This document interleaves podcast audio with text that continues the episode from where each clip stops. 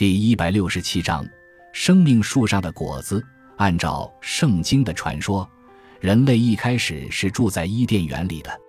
那时候，人无忧无虑的生活着，不知什么叫苦恼，所以伊甸园又名月园。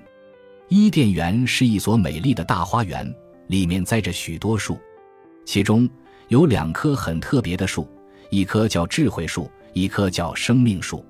上帝禁止人类的祖先亚当和夏娃吃智慧树上的果子，可是。据说，在一条蛇的诱惑下，他们终于偷吃了那智慧果。上帝怕他们在偷吃生命树上的果子，便把他们赶出了伊甸园。我们不妨把这则传说当作寓言来读。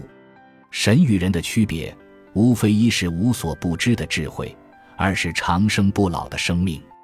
吃了智慧果，人已经分有了神的智慧，不说无所不知。至少也比一般动物高明得多，懂得思考了。一旦在偷吃生命果，与神一样长生不死，就和神没有什么区别了。所以，上帝当然不肯让人吃到生命果。与别的动物相比，人一方面有智慧，足以知生死；天下唯有人这种动物在活着时能预知自己的死亡。另一方面，又和别的一切动物一样必死无疑。人就好像已经脱离了兽界的蒙昧，却又不能达到神界的不朽，这种尴尬的位置给人带来了无穷的苦恼。几乎每一个人在童年和少年时期都会有那样一个时候，他的自我意识逐渐觉醒。突然有一天，他确凿无疑地明白了自己迟早也会和所有人一样的死去。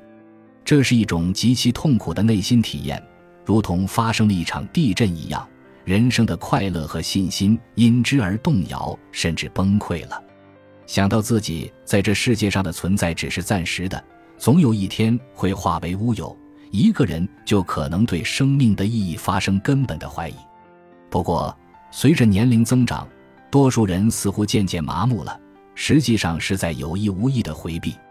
我常常发现，当孩子问到有关死的问题时，他们的家长便往往惊慌地阻止。叫他不要瞎想，其实这哪里是瞎想呢？死是人生第一个大问题，古希腊哲学家还把它看作最重要的哲学问题，无人能回避得了。我相信，那些从小就敢于正视和思考这个问题的人，在长大之后对人生往往能持比较深刻的理解和正确的态度。自从亚当和夏娃被逐出伊甸园后。他们的子孙一直在寻找那棵上帝禁止人类靠近的生命树，战胜死亡，赢得不朽，是人类一贯的梦想。既然肉体的死亡不可避免，人们就试图获得某种精神上的不死。西方人信奉基督教，根本的动机是为了使自己相信灵魂不死，在肉体死亡后，人的灵魂能升入天堂。在中国。儒家强调立德、立功、立言，即留下能够传之后世的品德、功绩、文章，虽久不废，此之谓不朽。道家则追求一种与宇宙大化融为一体的不生不死的境界。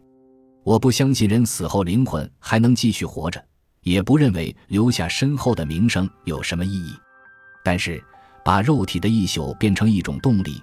驱策自己去追求某种永恒的精神价值，这无疑是积极的人生态度。不管这种精神价值是否真能达于永恒，对它的追求本身就可以使人更加容易与死亡达成和解，同时也赋予生命以超出有限的肉体存在的意义。应该相信，在人类精神的伊甸园里，必有一棵生命树，树上必有一颗属于你的果子。去寻找这颗属于你的果子，这是你毕生的使命。